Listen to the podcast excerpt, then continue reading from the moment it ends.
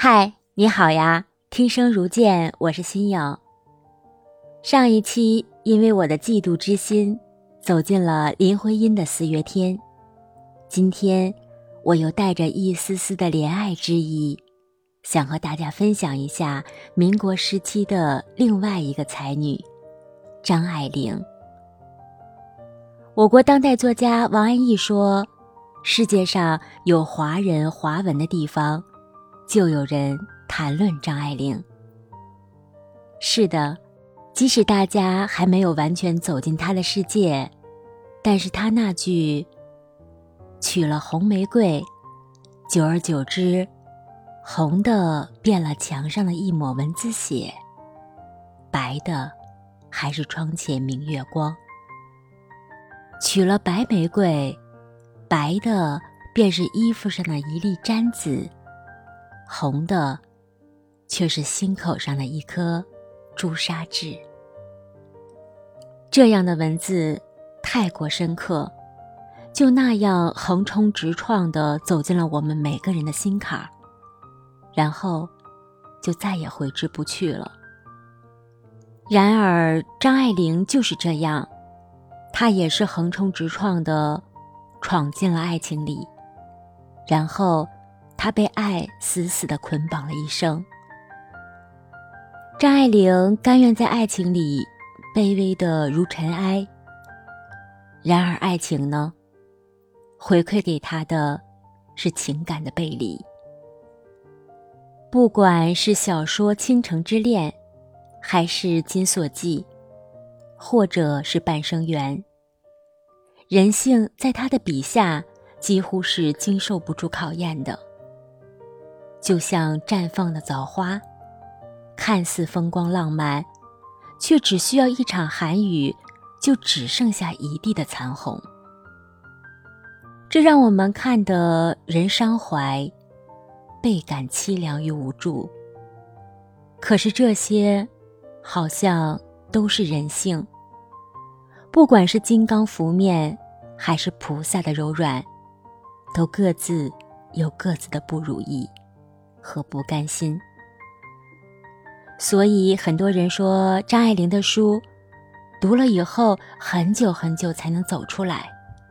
她的文字让人觉得又冷又痛。看着看着，读着读着，好像自己的人生通透了，可是又感觉感觉走进了张爱玲凄凉的世界里。张爱玲的一生，拼了命的用文字书写着自己的一生。就连她生命的最后时刻，她的房间除了基本写作用的东西，别无其他。写作是她生命里的营养剂，她把自己的一生写到了别人的故事里。可是她却在别人的故事里活得灵光通透。回到了现实生活中的时候，他却好像愚智、痴迷。走进他的童年，他在小心翼翼的追梦。先是缺失了母亲的关爱，最后又被父亲关进。好不容易走出了那被封锁的枷锁，他本以为可以获得母亲的疼爱，可是。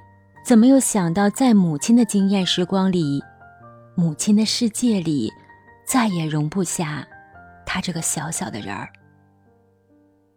妈妈两个字在他的内心埋下了一颗无法发芽的种子。张爱玲最后用文字呈现了书中的曹七巧，可是她，仍然是懂得，母亲也是可怜的女人。我们再走进他的爱情，那个多情没有风骨的男人胡兰成，给他带来的好像是一场梦。张爱玲心甘情愿的在梦里追逐着美好。然而当梦醒来以后呢，一切都成为了人间幻影。他只好自我安慰的说：“人生何处不是梦。”住在梦里也无妨。可是他，也好像是做了一场噩梦。张爱玲拼了命的奔跑，终于在天亮之际，自己从梦中惊醒。然后他又自我安慰的说：“ 还好，是一场噩梦。生活里肯定不会再有一把利刀残忍的刺向我。”所以他只能昂首挺胸，不敢向生活中的自己低头。直到，在累得快要走不动的时候，有一个大他将近三十岁的男人，再一次走进了他的视线。这个人就是赖雅。可是前一个梦有点太沉重了，胡兰成给他带来的沉重，让自己的双眼睁开了很久很久。也只能小心翼翼的去触摸一下眼前的人，直到张爱玲确定了这个男人有血有肉了以后，她才有了勇气重拾爱情。婚后的两个人的生活过得非常非常的拮据，尤其是在赖雅中风瘫痪以后，他们的日子更加艰难。只靠张爱玲，只靠张爱玲的文笔、写作，去维持着他们两个人的生活。贫穷和病痛始终是纠缠着他们的。从小缺失疼爱的张爱玲，她全身心的经营着这段忘年之恋，但是最后呢，生活还是给了这个失意。而唯美的女人开了一个玩笑。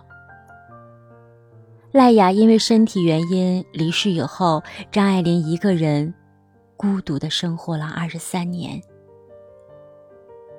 在张爱玲七十五岁的时候，他一定是预感到自己的日子不多了，于是，在穿戴整齐之后，安静且孤独的离去了。一个礼拜后，朋友才发现他的遗体，最终将他海葬。亲爱的朋友们，很高兴认识你，谢谢你，感谢你的倾听。张爱玲活成了一个高冷的女神，就连他人生的最后时刻，都坚持着自己守候生命最后的脆弱。作为名门之后。且作为一名家喻户晓的女作家，她悄无声息的离开了人世。读了她的文字以后，才会懂得，张爱玲其实是一个极其容易受伤的小女人，所以她才努力的掩饰自己。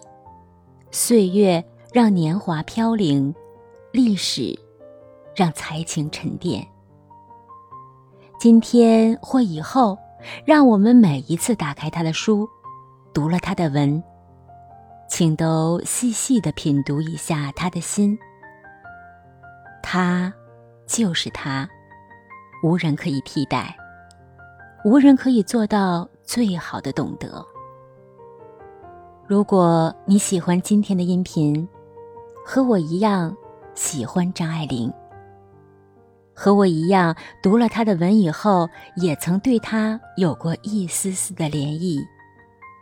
听到这里，点个赞吧。如果你喜欢，也非常欢迎你把这条音频分享给你喜欢的朋友。